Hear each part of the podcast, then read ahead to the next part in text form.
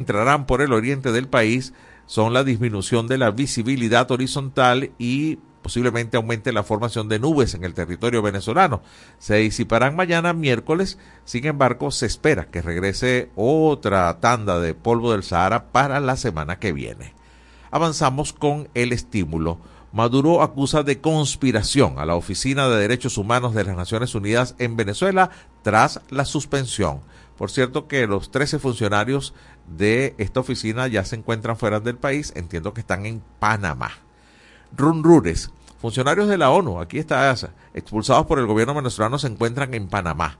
El portavoz de eh, la oficina informó que pese a, a pesar de estar fuera del país, el derecho internacional le da la potestad de seguir evaluando a Venezuela en materia de violaciones sistemáticas a los humanos. Esta es la oficina del Alto Comisionado de Naciones Unidas de Derechos Humanos, por sus siglas, que es complicado incluso hasta leerlas. El tiempo. El canciller de Rusia comenzó su visita oficial en Venezuela para reforzar la cooperación. Sergei Lavrov, que viene de Cuba como parte de una gira latinoamericana que le llevará también a Brasil, está de visita en Caracas, menos de un año después de su última visita y como parte de las frecuentes conversaciones entre ambos países que mantienen negocios en diversas áreas. Seguimos con versión final. Muere en la cárcel el periodista opositor bielorruso Igor Legnik, condenado por escribir contra Lukashenko. El periodista fue sentenciado a tres años de prisión en el 2022 por escribir un artículo donde presuntamente difamó al presidente Alexander Lukashenko. Legnik fue operado del aparato digestivo y presentaba también problemas cardíacos. Seguimos con La Nación. Madre de Alexei Navalny exige a Vladimir Putin que le entregue el cuerpo de su hijo para un entierro digno.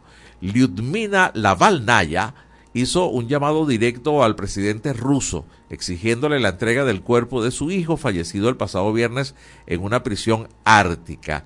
La petición busca poder realizar un entierro acorde a sus creencias religiosas y tradiciones. Seguimos avanzando con el impulso del Estado Lara. Blinken se reunirá con Lula y con Milei para discutir conflictos de Venezuela, Gaza y Ucrania. Avanzamos con el carabobeño. Oposición presentó dossier de 33 páginas de violaciones del Acuerdo de Barbados por parte del gobierno.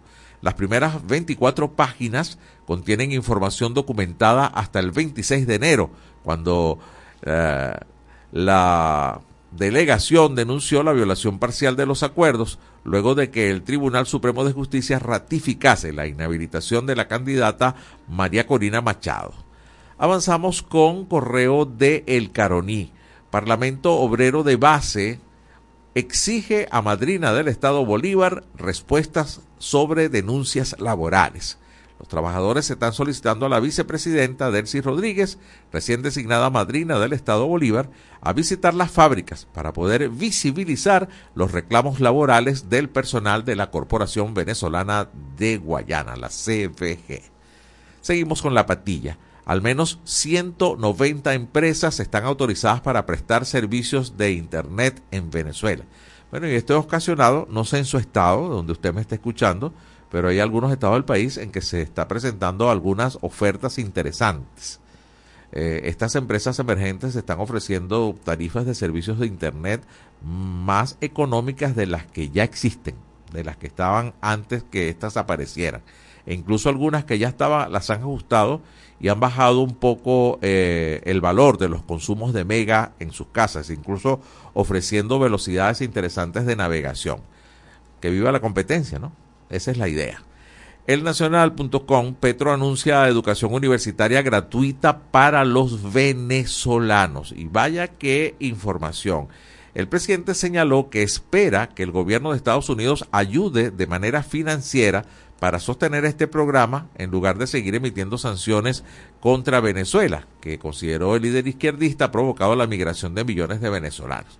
Lo cierto es que eh, la nota completa dice eh, que Petro, aquellos venezolanos que se demuestren que han salido eh, por persecución u otra causa debidamente comprobada pueden estudiar en las universidades colombianas sin pagar. Y hay que esperar la reacción de los colombianos, ¿no? Son bien costosas las universidades en Colombia, como en todas partes del mundo, por cierto.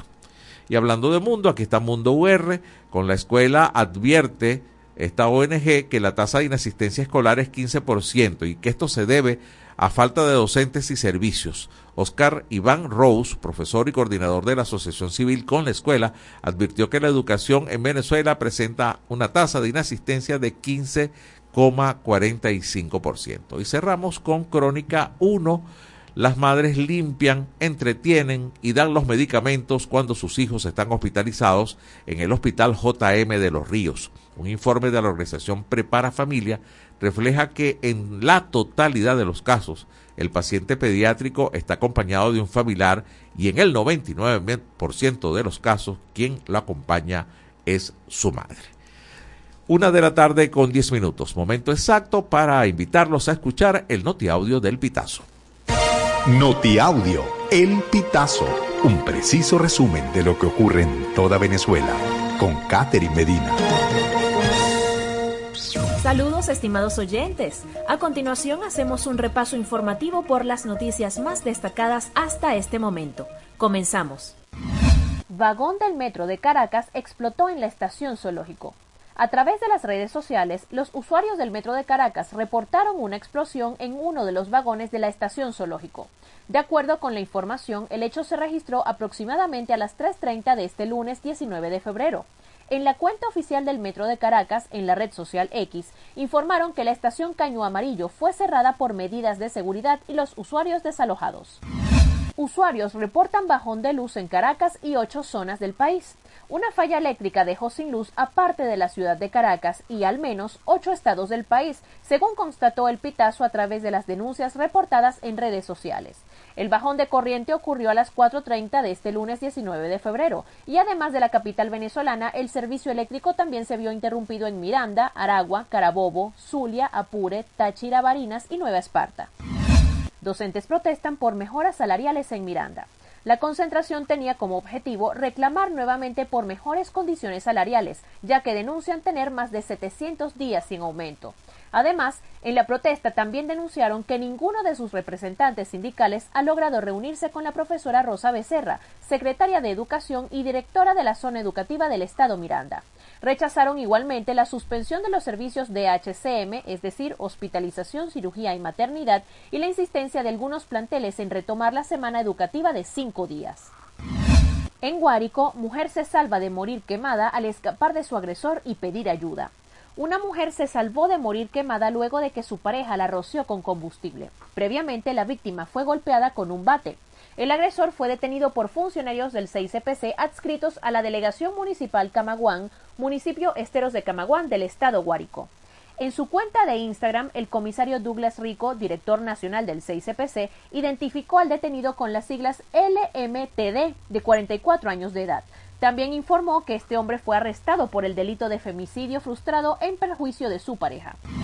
Clientes pospago de Digitel denuncian fallas en sistema de recargas. Los usuarios de Digitel, empresa de servicios de telecomunicaciones en Venezuela que poseen una línea postpago, denunciaron este 19 de febrero en redes sociales que afrontan problemas para cancelar sus facturas y recargar saldo. Algunos usuarios aseguraron que no han logrado cancelar su renta postpago debido a que no está habilitada la opción desde las páginas de algunas entidades financieras, por lo que temen perder su línea telefónica. Estimados oyentes, este ha sido el panorama informativo hasta esta hora. Narro para ustedes Catherine Medina. Estas informaciones puedes ampliarlas en nuestra página web, elpitazo.net. También recibimos tus denuncias vía SMS o WhatsApp a través del 0414-230-2934. Muchísimas gracias a Catherine Medina por el notiaudio del Pitazo correspondiente al día de hoy. Aquí está la encuesta de en este país correspondiente a este martes 20 de febrero 2024. Atención a la pregunta, ¿cree que es posible ahorrar en Venezuela? Opción A, sí, en bolívares. Opción B, lo hago en dólares. Opción C, comprando bienes. Y opción D, no hay mucha inflación. Cualquiera de estas opciones, su preferida, puede manifestarlo a través del 0424-552-6638. 0424-552-6638 vía mensaje de texto o WhatsApp. Con mucho gusto los atendemos. Por cierto que tenemos un mensaje, eh, nos escribe el Pidio Paruta desde el Tigre. Saludos cordiales en sintonía.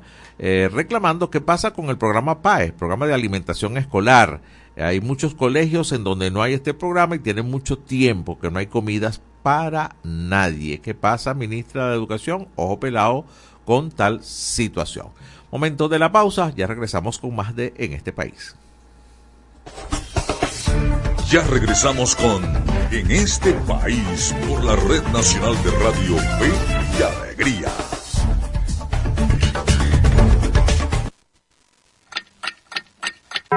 Una de la tarde y 16 minutos. Súbele el volumen a tu fe, con alegría. Súbele,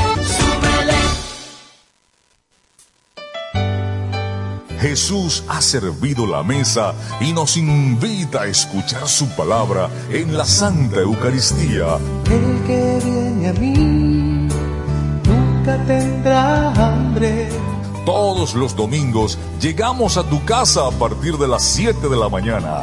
Compartamos como hermanos y vivamos el amor de Dios con la humanidad a través de la señal de Radio Fe y Alegría. ¿De qué color es la piel de Dios? ¿De qué color es la piel de Dios? Dije negra, amarilla, roja y blanca es. Todos son iguales a los ojos de Dios. Con calma y con respeto, todo se resuelve. Y es que hay temas que todos quieren hablar, pero nadie lo dice. Entonces, háblame bajito. Háblame bajito de lunes a viernes a las 6 de la tarde.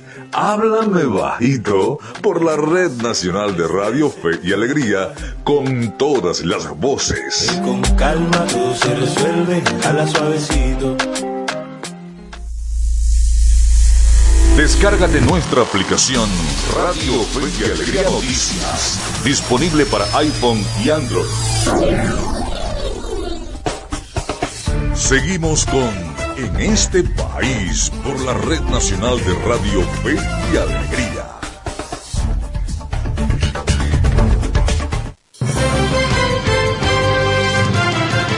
Una y 17 minutos de la tarde, gracias por seguir con nosotros en este país, en señal nacional de Radio Fe y Alegría, llegando a 13 estados de Venezuela por más de 20 emisoras. Les refresco la encuesta de en este país del día de hoy. ¿Cree que es posible ahorrar en Venezuela? Opción A, sí, en bolívares. Opción B, lo hago en dólares. Opción C, comprando bienes. Y opción D, no, hay mucha inflación. 0424-552-6638 es el número para que envíe su respuesta a través de mensaje de texto o vía WhatsApp. Vamos ya a recibir a nuestra primera entrevistada de la tarde de hoy. Se trata de Marta Tineo. Ella es abogada egresada de la Universidad Central de Venezuela y es cofundadora y coordinadora general de la ONG Justicia, Encuentro y Perdón. Marta, muy buenas tardes. Le saluda José Cheo Noguera. Gracias por atendernos. Muchísimas gracias, José. Saludos y a toda tu audiencia. Gracias a ti, al contrario, gracias por atendernos a esta hora. Marta, eh, bueno, el, caso del cierre de la oficina del alto comisionado de las Naciones Unidas para los Derechos Humanos es un tema que sigue en el tapete, pero quizás en el espectro informativo se ha manejado mucho eh, el aspecto político y quizás eh, eh, el que el cierre iría orientado quizás a, a a revisar también eh, el tema de los derechos humanos, de las actuaciones de, la de las ONG y de las ayudas que puede recibir el país eh, de, instancias en el extranjero a través de las ONG. Pero más allá de, de esto que, que está tan visible, ¿Qué implicaciones tiene para el resto de los venezolanos en materia de derechos humanos el hecho del cierre de, de, esta oficina en Venezuela? Sí, muchísimas gracias por, por esta pregunta porque ciertamente es importante, ¿no? Eh, informar a la comunidad nacional sobre los impactos de esta medida. Lo primero es decir que este, la, en Venezuela, pues, a partir del año 2019, siendo que el Consejo de Derechos Humanos de Naciones Unidas había hecho, digamos, un monitoreo y una documentación muy exhaustiva de la situación de derechos humanos en Venezuela, pues decidió em, eh, proponer al Estado venezolano de una oficina técnica de asistencia técnica del Alto Comisionado de Naciones Unidas para los Derechos Humanos en terrenos. ¿Con qué fin? Con el fin de que los funcionarios de esa oficina estando en Venezuela y son tanto las barreras comunicacionales no despertadas sobre la situación de derechos humanos en Venezuela, pudieran estos funcionarios no solamente observar la situación de los derechos humanos en nuestro país, sino a, prestar asistencia técnica eh, con los más altos eh, estándares en materia de protección de derechos humanos a las autoridades venezolanas, justamente en esa intención de robustecer el sistema de justicia, de decir a todos los funcionarios del sistema de justicia venezolano en de justo la promoción de. Esa oficina se instaló en nuestro país durante y ha estado hasta el anuncio del canciller de la, de la República en cuanto a la expulsión de tales funcionarios.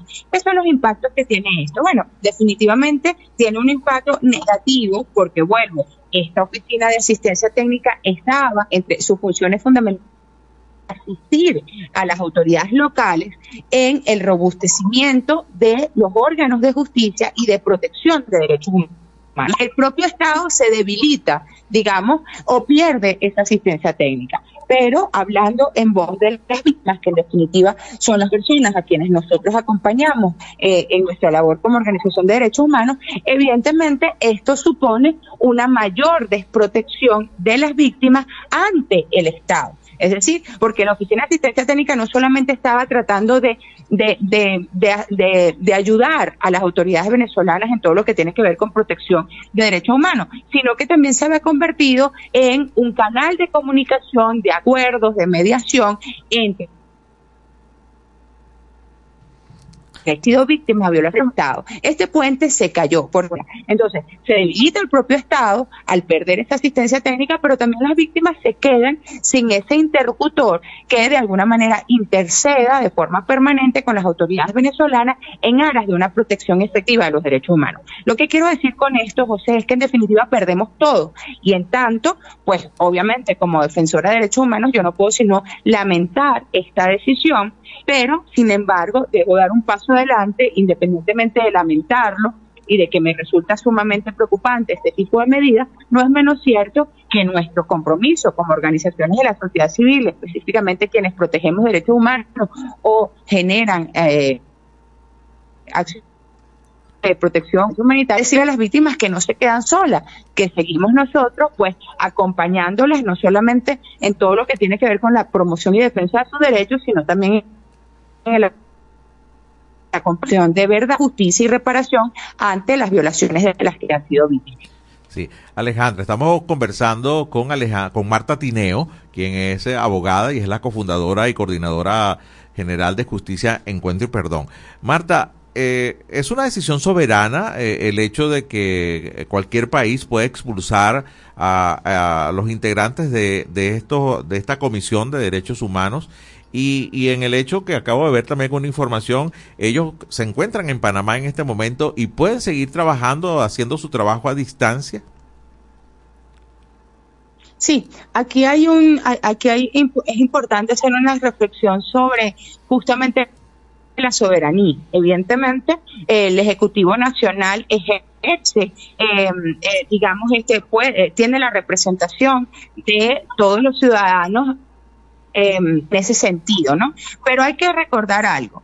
El Estado venezolano es, eh, digamos, se ha comprometido a través de la suscripción de múltiples, múltiples tratados y pactos internacionales en materia de derechos humanos, a garantizar los derechos humanos en el país, a favorecer la existencia de todos estos mecanismos internacionales de protección, ¿de acuerdo? El Estado venezolano es parte de Naciones Unidas y, y es parte del Consejo de Derechos Humanos de Naciones Unidas. Y es así por compromisos, vuelvo a decir, adquiridos a través de la suscripción de pactos y convenios internacionales en materia de derechos humanos.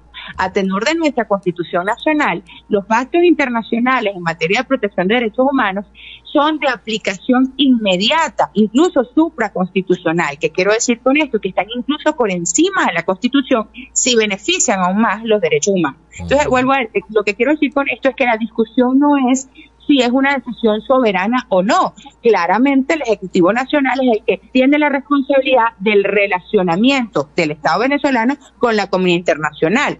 Si lo vemos desde ese punto de vista, diríamos, bueno, claramente es una decisión soberana. Ahora bien, cualquier decisión de las autoridades venezolanas deben estar en estricto apego a esos compromisos internacionales. Y en ese sentido, debo decir, pues el Estado venezolano, independientemente de esta decisión de expulsar a los funcionarios de esa oficina, pues eso no significa que no sigue estando obligado a la garantía plena de los derechos humanos de toda la población venezolana, ¿no? No quiere decir entonces que si expulso a los funcionarios, pues esos compromisos y esas obligaciones internacionales cesan, todo lo contrario. Y lamentablemente sí, esta es una decisión que percibe la comunidad internacional y los sistemas internacionales de protección de derechos humanos como un retroceso en esta política de garantizar derechos humanos. O sea, un Estado garante de los derechos humanos, en principio, no negaría eh, la posibilidad de tener una asistencia técnica de un órgano internacional independiente en terreno, ¿de acuerdo? Entonces, allí eso es algo que también es,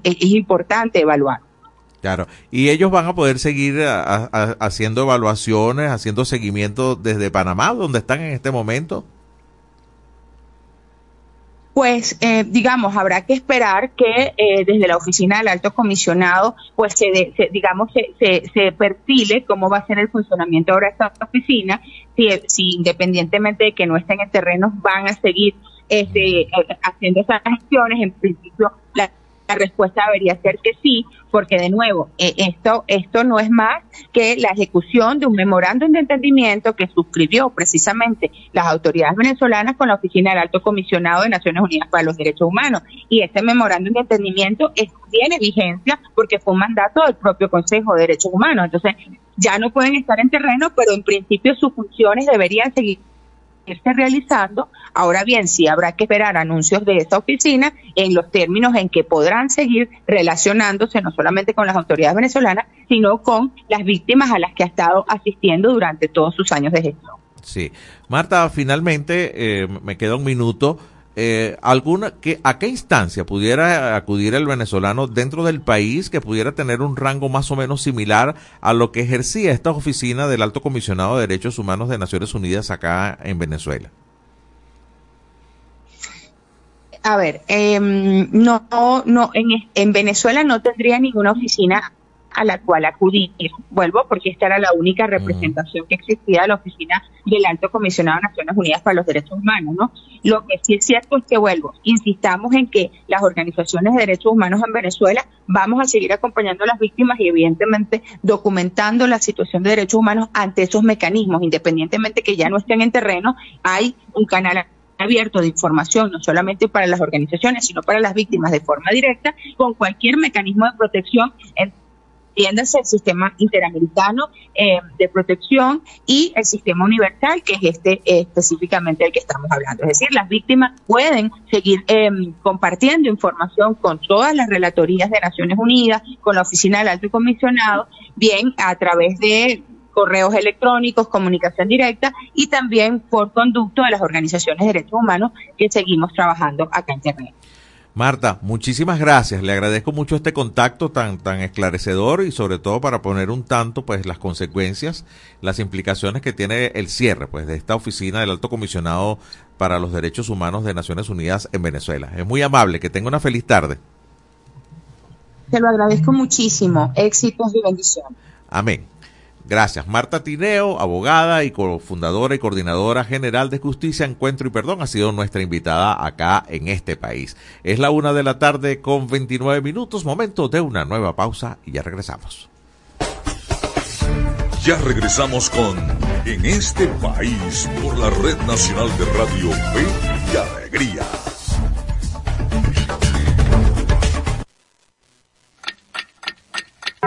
Una de la tarde y 29 minutos. el volumen a tu fe, con alegría. Súbele, súbele. Somos Radio Fe y Alegría Noticias.com.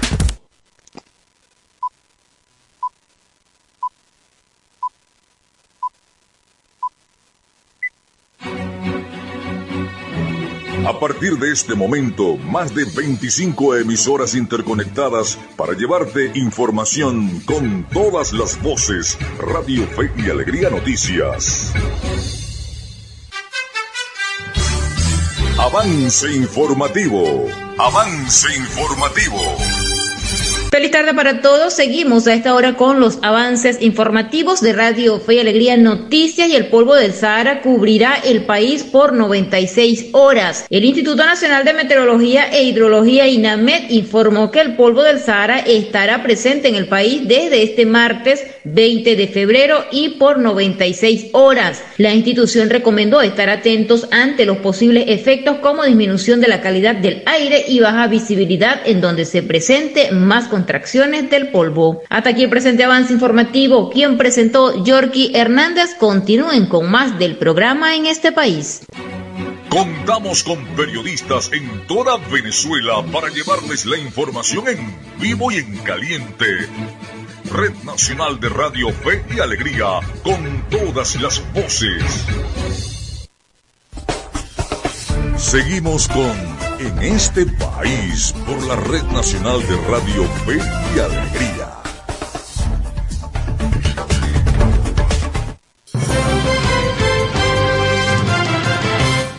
Una de la tarde con 31 minutos. Gracias por seguir en este país a través de la señal nacional de Radio Fe y Alegría. Aquí está la encuesta en este país del día de hoy. ¿Cree que es posible ahorrar en Venezuela? Opción A, sí, en bolívares. Opción B, lo hago en dólares. Opción C, comprando bienes. Y opción D, no, hay mucha inflación. 0424-552-6638, nuestro punto de contacto por ahí. Con muchísimo gusto comenzamos a leer sus respuestas vía mensajes de texto o WhatsApp. Aquí está nuestra primera producción que traemos para ustedes en el programa. Medianálisis y el Observatorio Venezolano de Fake News nos presentan el micro Mentiras.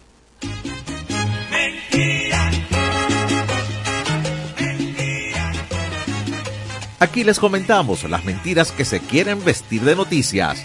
Esto es fake.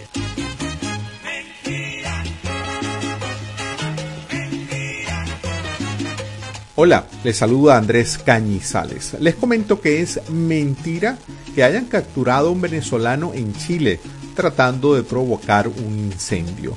En medio de la ola informativa que se ha generado por los incendios forestales en Chile, que han dejado más de 120 fallecidos, usuarios en Facebook difundieron un contenido falseado que señala que un venezolano presuntamente fue capturado tratando de incendiar los cerros orientales. La imagen que acompaña el contenido divulgado en redes sociales está descontextualizada y nada tiene que ver con los incendios registrados en Chile, según confirmó una verificación de cotejo.info. Esta versión es falsa. La imagen fue, como hemos dicho, descontextualizada y en realidad se corresponde con un hecho registrado realmente en Bogotá, Colombia, donde se ubican los denominados cerros orientales. Así que es mentira. No se detuvo a un venezolano tratando de generar un incendio en Chile.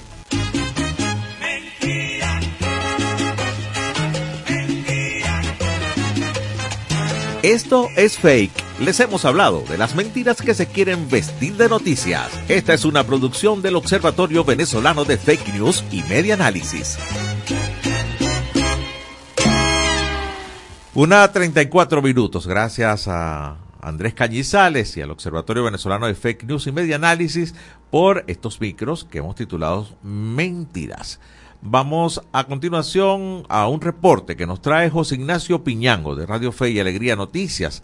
Habitantes de Maturín se quejan por las constantes quemas de basura y maleza.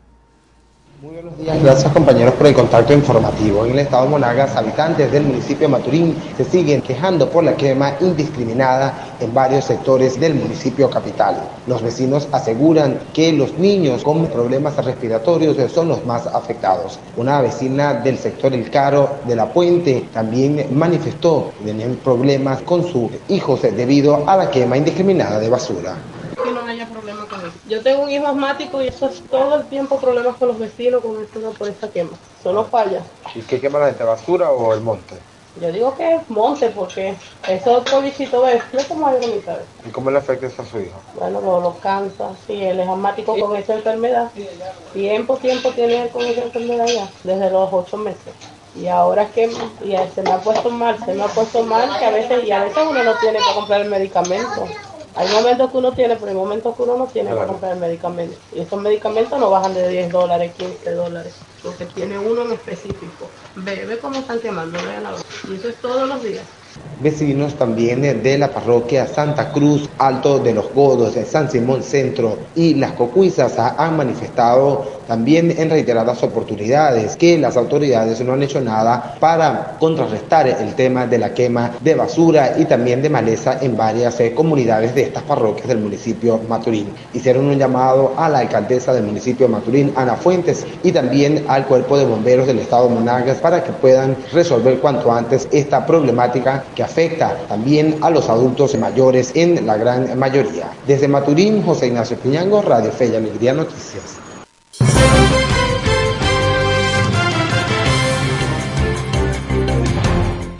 Una de la tarde, 36 minutos. Gracias a nuestro compañero José Ignacio Piñango de Radio Fe y Alegría Noticias por este reporte. A esta hora, una y 36 minutos. Momento de escuchar a Miguel Valladares. A ver qué nos trae hoy en la movida deportiva. En este país presentamos la movida deportiva con Miguel Valladares. Un gran saludo amigos del deporte, es un gusto recibirlos de nuevo en la grada de En este país. Iniciamos el repaso de la actualidad deportiva con los Juegos Olímpicos de París porque el Comité Olímpico Venezolano anunció ayer que Venezuela aseguró dos cupos a la máxima cita del deporte universal en las manos de Luis Larrazábal y Patricia Ferrando, ambos atletas de equitación. Ferrando será la primera mujer venezolana en participar por nuestro país en la disciplina de equitación en unas Olimpiadas y viene de ver acción en los Juegos Panamericanos de Santiago de Chile en la modalidad de adiestramiento. La jinete también vio acción en los Panamericanos de Lima en 2019 y Toronto 2015. En los Juegos Bolivarianos del 2009 fue la ganadora del oro. Otro que también estará en París es Luis Larrazábal en la modalidad de salto olímpico y se une a una lista que comenzó el histórico Pablo Barrios. Ferrando y Larrazábal estarán acompañando a los clasificados Yulimar Rojas en salto triple, Alfonso Mestre en natación, Douglas Gómez en tiro, Leonel Martínez también en tiro y Omailín Alcalá en boxeo. Esperemos que esta lista pueda ampliarse en los próximos meses. Seguimos con información del baloncesto y es que la Superliga de Venezuela ya tiene nuevo tren directivo. Giuseppe Palmisano es el presidente de esta liga, al igual que lo es de la Liga de Béisbol Profesional de Venezuela. La Liga de Baloncesto de nuestro país tenía como presidente a José Guerrero, pero por la renuncia del mismo se eligió un nuevo tren dirigencial. Palmisano es dirigente de Trotamundos de Carabobo y será acompañado por Juan Carlos Cuenca de Centauros de Portuguesa en la vicepresidencia. Saltamos a la cancha de fútbol para hablar de la Copa Libertadores porque esta tarde a las 6 el portuguesa vuelve a la máxima cita del balompié en el continente cuando reciba a Palestino de Chile en el Estadio Brígido Iriarte de Caracas. El equipo que dirige técnicamente el tachirense Jesús Ortiz viene de vencer el viernes al Caracas Fútbol Club 0-1 con el gol 200 en la carrera del goleador Richard Blanco.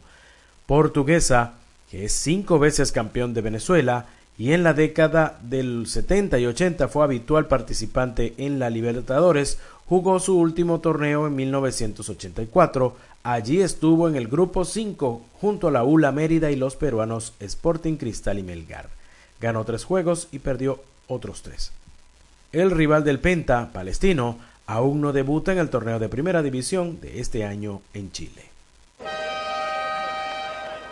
Y nos vamos con información de béisbol y los campos de entrenamientos que ya se abrieron en las grandes ligas. El patrullero venezolano David Peralta firmó un contrato con los Cachorros de Chicago, el que será su quinto equipo en las ligas mayores, luego de vestir las camisetas de Arizona, Toronto, Tampa Bay y Dodgers. Peralta ha sido premiado con el galardón de bate de plata y guante de oro. También fue parte del equipo venezolano en el Clásico Mundial. Llega al equipo de la Ciudad de los Vientos luego de dejar un promedio de 259 con Los Ángeles en la temporada pasada, con 7 cuadrangulares y 55 carreras remolcadas. De esta forma llegamos al final del repaso por la jornada de hoy, pero le invitamos a que nos acompañe de nuevo mañana en la grada de En este país. En este país presentó La Movida Deportiva con Miguel Valladares. Una de la tarde, 40 minutos en este país. Muchísimas gracias a ustedes que siguen en sintonía a través de la señal nacional de Radio Fe y Alegría, llegando a 13 estados del país por más de 20 emisoras. Aquí está de nuevo, les recuerdo la encuesta en este país del día de hoy. ¿Cree que es posible ahorrar en Venezuela? Opción A, sí, en bolívares. Opción B, lo hago en dólares. Opción C, puedo ahorrar comprando bienes. Y opción D, es imposible, no hay, hay mucha inflación, no se puede ahorrar en Venezuela. A ver qué nos escriben por aquí. Eh, desde San Fernando de Apures nos escribe el señor Ángel Pérez y nos dice es imposible ahorrar, hay mucha inflación y lo que ganamos es muy poco. Esperamos sus respuestas a través del 0424-552-6638. Momento de otra pausa o tenemos podemos actualizar alguna información. Bueno, perfecto, actualicemos parte de las noticias. Esto lo trae Globovisión. El Kremlin rechaza las acusaciones de la viuda de Alexei Navalny de que Putin mató a su marido. El portavoz de la presidencia rusa, Dmitry Peskov, insistió en que las acusaciones contra el líder ruso no se basan en nada y que Moscú rechaza de pleno las demandas de una investigación internacional por la muerte de Navalny. Últimas noticias por su parte trae declaraciones, información reciente. Eh, el canciller ruso Sergei Lavrov fue recibido en la Casa Amarilla por la vicepresidenta Delcy Rodríguez. Eh, el canciller ruso llegó hoy a Venezuela, viene procedente de Cuba y va a terminar esta gira por tres países en Brasil. Esta es una visita oficial para afianzar la cooperación entre ambos países. Y en nuestra página de cotejo.info, la publicación más reciente es una mentira. Eh, publicado por uh, nuestra compañera Verónica Bastardo Veraón, publicada precisamente hoy. Y la mentira tiene que ver con estas declaraciones de Ricardo Menéndez. La revolución bolivariana se edifica en una democracia plena. Según este trabajo de cotejo.info, esto es una mentira. Invitamos a leerlo en su página cotejo.info. Una 43 minutos de la tarde. Ahora sí vamos a la pausa y regresamos con más de En este país. Ya regresamos con En este país por la Red Nacional de Radio Fe y Alegría.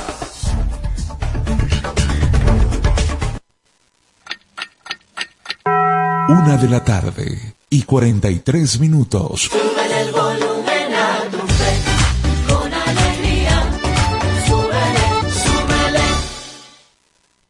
Amigos y amigas de Contacto Sur desde Ecuador. Es una base militar La encubierta. Asociación Nicaragüense Pro Derechos Humanos, Afectó derechos políticos y de participación. La Asociación Latinoamericana de Educación Radiofónica ALER te conecta con América Latina y el Caribe. Contacto Sur hace todo un recorrido desde Teotihuacán, México, pasando por toda Latinoamérica hasta la Patagonia en América del Sur. Contacto Sur, el mundo desde nuestro mundo, por Radio Fe y Alegría, con todas las voces. La escuela en la radio. Aprende desde casa con el equipo pedagógico del programa Escuela de Fe y Alegría Venezuela y el Instituto Radiofónico Fe y Alegría. La escuela en la radio de 4 a 5 de la tarde por la Red Nacional de Radio Fe y Alegría. Descárgate nuestra aplicación Radio Fe y Alegría Noticias, disponible para iPhone y Android.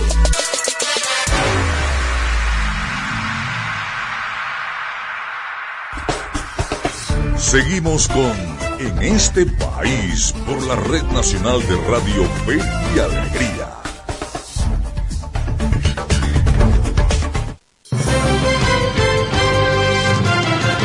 Una 45 minutos de la tarde, así es, estamos en señal nacional de Radio Fe y Alegría, llegando a tres estados de Venezuela. Gracias por compartir con nosotros. La encuesta de hoy, recuerden, es posible ahorrar en Venezuela. Opción A, sí en bolívares. Opción B, lo hago en dólares. Opción C, comprando bienes, también puedo ahorrar. O la opción D, no hay mucha inflación. 0424-552-6638 para su respuesta vía mensaje de texto o WhatsApp.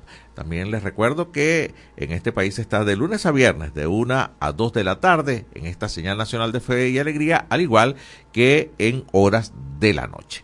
Ya tengo en el hilo telefónico nuestra próxima invitada. Se trata de Laura Lousa. Ella es la directora y fundadora de la ONG Acceso a la Justicia. Muy buenas tardes, Laura. Muchísimas gracias por atendernos. Te habla José Cheo Noguera. Buenas tardes, gracias por la invitación. Ah, gracias a ti, Laura. Al contrario, gracias por atendernos a esta hora. Laura, eh, con eh, detenimiento hemos observado algunas declaraciones, por ejemplo, de Alfredo Romero, y tomando en cuenta la última detención de Rocío San Miguel, que en Venezuela hay cerca de 20 mujeres eh, presas por actividades políticas o por persecución políticas en el país. Ustedes que han hecho un seguimiento importante al tema de acceso a la justicia, a ver cómo ven este panorama y, el tema tan inusual en que mujeres estén detenidas este, por este tema político.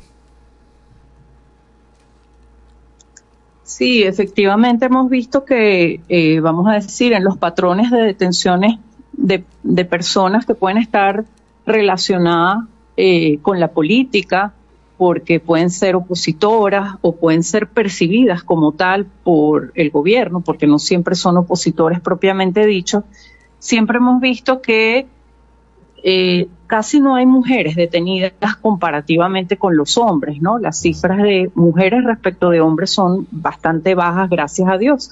Yo diría que es como un 10%, incluso menos. Eh, quizás por eso el caso de Rocío ha sido tan emblemático y tan, vamos a decir, ha, copado tanto los medios, incluso internacionales, porque además es una defensora de derechos humanos, lo que también ha sido algo excepcional. Eh, está Javier Tarazona preso ya creo que hace casi tres años y es un defensor de derechos humanos y era el único caso. Entonces ver que una mujer es detenida como defensora de derechos humanos llama mucho la atención, ¿no? Entonces, efectivamente no es lo usual y, me parece muy importante que Foro Penal, a raíz de lo de Rocío, haya resaltado esa situación, que a veces no la tenemos en mente, porque efectivamente las mujeres, eh, pues, vamos a decir, que tienen situaciones o necesidades distintas a los hombres. Muchas veces, bueno, son madres, son las principales responsables de sus hijos, son cabezas de hogar y eso hace que en el tratamiento carcelario también, por sus, eh, su cuerpo, lo que sea, tengan que tener ciertas pautas en cuanto a cómo se les debe tratar y es importante tener presentes esas situaciones. Sí, y, más o menos está en, en el 10%.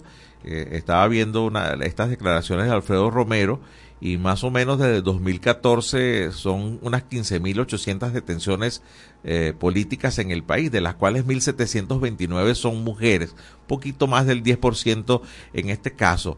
A ver, Laura, vista las declaraciones del fiscal ayer y del fiscal general Tarek William Saab, y por supuesto de, todo el trabajo que se ha venido haciendo previo, las campañas, las denuncias sobre, sobre la detención de, de Rocío San Miguel, ¿en qué punto estamos, eh, según su parecer? Sí, bueno, la, eh, realmente el, em, el, fiscal en su momento dijo eh, que se detuvo a Rocío San Miguel por eh, la presunta comisión de los delitos de traición a la patria, conspiración, terrorismo y asociación para delinquir. Esto lo estoy leyendo en un comunicado que él publicó por Twitter el día 13 de febrero. Y eh, de ahí ha hecho una serie de declaraciones sobre las pruebas, vamos a decir, y sobre todo las de ayer tenían que ver con eso, de por qué Rocío presuntamente estaba, eh, había cometido estos delitos y por qué, pues efectivamente está detenida con una orden judicial eh, aprobada y una presentación que se hizo ante un tribunal de terrorismo, ¿no? En días pasados. Entonces vemos que él hace referencia a varias pruebas, son una de ellas que mm, ella aparece entre los contactos de un capitán, entiendo, o de un militar que está preso desde diciembre, luego también que aparece en, en, un documento que encontraron, que encontró el gobierno, vamos a decir, o la fiscalía, aparece también ella nombrada, es un documento que aparentemente tenía unas órdenes eh, justamente en este delito de magnicidio, que es lo que se le está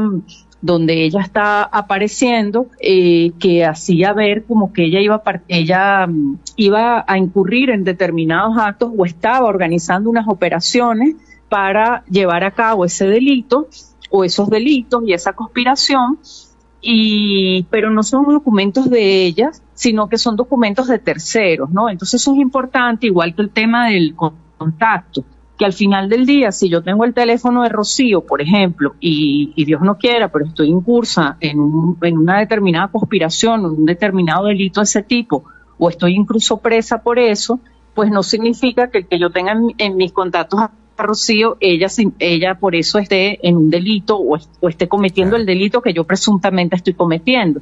Lo otro es que el que haya alguien que tenga unas órdenes de operaciones eh, de conspiración o de algo así, eh, puede ser un indicio, pero no necesariamente es una plena prueba, ¿no? Y el otro tema fue sobre normas jurídicas o mapas incluso que tiene Rocío, esos sí son de ella relacionados con zonas militares. Bueno, realmente son documentos públicos, incluso están en su página web desde 2018 y estamos en 2024, o sea, no significa nada, ella más ha sido tradicionalmente profesora universitaria en materia de seguridad. Su ONG se dedica justamente a explicar esos temas, a denunciar eh, que no, que desgraciadamente las Fuerzas Armadas, que es la denuncia fundamental de ellas, eh, no son independientes políticamente, que es lo que dice la Constitución, y que Venezuela no es un Estado, el gobierno no es un gobierno realmente civil, como dice la Constitución, sino es un gobierno que tiene mucha tendencia a lo militar. De hecho, el mismo gobierno se autodefine como cívico-militar y ese no es el deber ser por la Constitución. Entonces, por todo eso que estoy diciendo, se le se dice que entonces hay plenas pruebas o pruebas muy claras de que ella es parte de todo esto y por eso está presa, ¿no? Eh, y bueno, realmente jurídicamente nosotros no estamos de acuerdo. Sí, incluso estamos conversando con Laura Lousa, es la directora y fundadora de la ONG Acceso a la Justicia. Incluso hay dos, dos vertientes que, que de, las declaraciones de ayer que el, fiscal general habló de espionaje, la, la catalogó de espía, eh, delito que por cierto al cual no está imputada ni se le hizo referencia en ninguna actuación judicial, por cierto. Y también sigue pendiente lo de la, presentación de los abogados privados de, de Rocío eh, San Miguel. Eh, ¿Qué información tienen ustedes hasta este momento? Sí, respecto de lo primero, efectivamente no hay como prueba de ello, ni está claro, no pareciera que ella está imputada por eso. Eh, pareciera que un poco, de acuerdo a lo que dice el fiscal, es como que Rocío era uno de los jefes o el jefe de operaciones de todo esto o parte de esa, de esa, de esa operación, vamos a decir. Y lo otro es que lo dice, lo del espía, en buena medida porque ella habló aparentemente con embajadas pero no dice cuáles, ni dice o diplomáticos, ni dice sobre qué. Bueno, ella tiene una organización de derechos humanos. Las organizaciones de derechos humanos hablan con las embajadas porque a veces hasta tienen financiamiento de otros países o simplemente porque la comunidad internacional quiere saber qué pasa en Venezuela. Ese es su rol, es lo normal. Entonces, pero no queda claro ni qué dijo como para ser un espía, ni por qué actuaba como espía, ni en qué rol, ni qué pasó, ni cuáles embajadas eran o diplomáticas. Por Ni- otro ni lado, hay imputación sobre eso. eh, tampoco, ¿no? tampoco. No, tampoco hay imputación, exacto. O sea, realmente no, no queda clara esa afirmación. Y, y el otro tema eh, eh, de sus abogados, efectivamente, ya no se le ha dejado tener un derecho a la defensa como debe ser, en el- o sea, del todo, pues, en el sentido que no tiene, no ha podido, eh, no ha podido nombrar a sus abogados o permitirse que sus abogados actúen por ella de la manera en que la Constitución eh, prevé, porque se le, se le puso un defensor público sin eh, que eso fuera autorizado y más bien incluso, eh, bueno, cuando se celebró la, la, presentación de ella ante el tribunal, fue, no fue en la sede del Palacio de Justicia, los abogados estaban esperando ahí y, y fue más tarde, pero fue además en otro sitio, entonces así lo denuncian los abogados. Pues nosotros obviamente lo que estamos es repitiendo lo que ellos han dicho y hasta ahora no tienen acceso al expediente. Entonces evidentemente es una situación de indefensión muy grande porque se está diciendo todo esto por medios públicos, una persona, bueno, como el fiscal, que tiene autoridad, que tiene además la competencia para lo que está haciendo, es su, es su área, pero no se deja decir otra cosa y no se deja defenderla. Entonces, es una situación que ya por ahí eh, se ve un sesgo y es preocupante porque justamente eh, ese es nuestro rol como acceso a la justicia, pues proclamamos y buscamos que haya independencia del sistema de justicia y no lo estamos viendo claro en este lado. Entonces, el fiscal y hay otros voceros del gobierno que dicen es que no se le está dando la importancia, incluso por organismos internacionales, que puede tener un magnicidio, eh, pero sí a una persona que eventualmente está en curso en delitos relacionados con eso, claro, pero lo que nosotros discutimos no es eso, porque eso no es asunto de los organismos internacionales, porque un magnicidio es un asunto interno. Eh, lo que es, es internacional y de la competencia, por ejemplo, nosotros las ONG es la violación a los derechos humanos. Si las personas, sean cuales sean, sean defensores de derechos humanos, militares, quien sea, personas del gobierno, que están incursas presuntamente en esos delitos, no se cumplen los procedimientos de ley para enjuiciarlas, investigarlas o lo que sea, ahí entramos nosotros, así como entra, por ejemplo, la oficina de alto comisionado que fue expulsada, o entran la comunidad internacional, depende del caso, a decir, mira, aquí no se han cumplido el, debido proceso para investigar o enjuiciar a esas personas y nosotros no podemos decir si se cometió o no el delito porque no es nuestra competencia, pero sí podemos decir, de acuerdo a lo que vemos, si se cumplió o no el debido proceso. Y eso es lo que estamos viendo.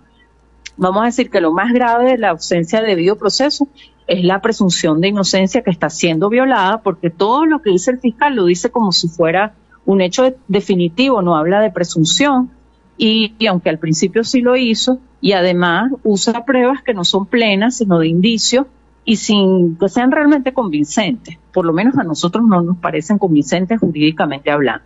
Sí. Laura, le agradezco muchísimo este contacto. Sobre todo, creo que habrá que seguir esperando, seguir auscultando la situación. Imagino que ustedes están haciendo un seguimiento pleno, no solamente al caso de Rocío, sino de las otras personas detenidas. Pero bueno, Rocío parece ser eh, eh, un caso bandera, un caso icónico en este momento, pues que eh, está en el tapete del espectro informativo en este momento. Así que le agradezco mucho este contacto. Laura Lousa, fundadora y directora de la ONG Acceso a la Justicia.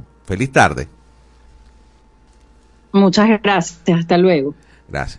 Laura Lousa, hasta luego nuestra invitada. Con ella estamos poniendo punto final a la edición de En este país, esta edición meridiana. Recuerden que los estamos invitando muy cordialmente para que escuchen nuestra edición nocturna a través de la señal nacional de Fe y Alegría. Este equipo se despide, Dios mediante, hasta mañana. Estaremos de vuelta a la una de la tarde en señal nacional de Fe y Alegría. Cuídense mucho.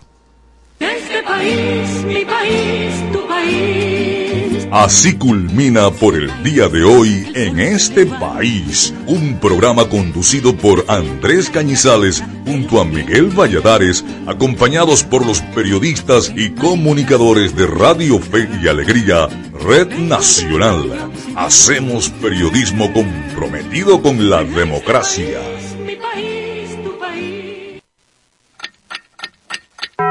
Una de la tarde y 59 minutos. Súbele el volumen a tu fe, con alegría. Súbele, súbele. Artículo 10 de la Ley de Responsabilidad Social en Radio, Televisión y Medios Electrónicos. Domingo Antonio Sifontes, el terror de los ingleses. El general Domingo Antonio Sifontes nace en Cantaura, estado Anzuategui. En su infancia se interesa por la agricultura y la literatura, lo que se convierte en su pasión. Años más tarde, se traslada con su familia a Tumeremo y se suma al ejército venezolano para continuar con su formación académica en el mundo militar. Se le conoce como un gran pensador, partidario de la resolución diplomática y la alianza cívico-militar. Domingo Antonio Sifontes, el terror de los ingleses. Espacio Publicitario. Goma Inca, rumbo a los 50 años de calidad.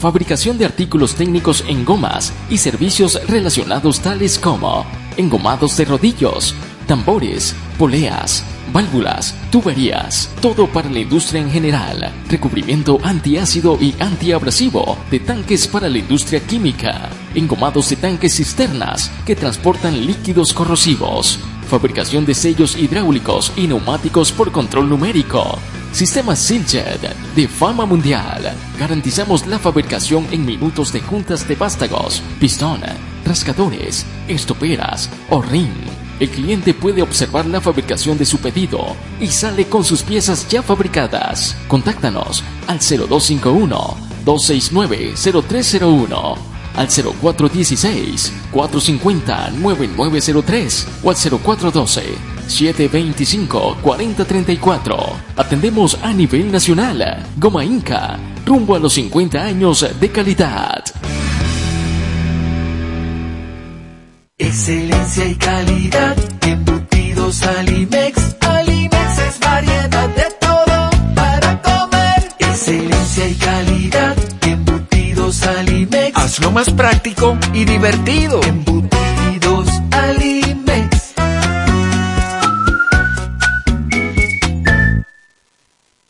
Encuentra la montura que más se adapte a tu estilo y disfruta el contraste de colores con cristales de tecnología avanzada. Disponibles en Óptica Evelyn. Lentes multifocales, digitales, correctivos, visión sencilla, lentes de contacto y de sol. En los mejores materiales a un superprecio. Te ofrecemos también consulta oftalmológica. Óptica Evelyn. Carrera 19 entre calles 43 y 44. Teléfono 0412-510-9993. Síguenos arroba óptica.evelyn. Porque nuestro color favorito es verde bien. Fin del espacio publicitario. Seguimos siendo la FM de todas las voces. De todas las voces. Radio Fe y Alegría. 97.5 FM. Tu radio. A continuación, programa recreativo. Todos sus elementos son tipo A, que pueden ser escuchados por niños, niñas y adolescentes, sin la supervisión de sus madres, padres, representantes o responsables. Una producción de Radio Fe y Alegría.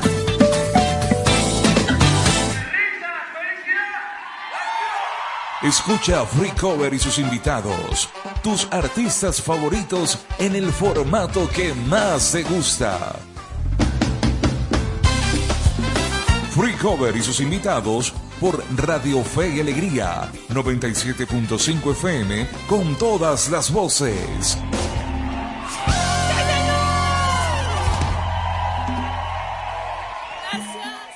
Esto es Free Cover y sus invitados.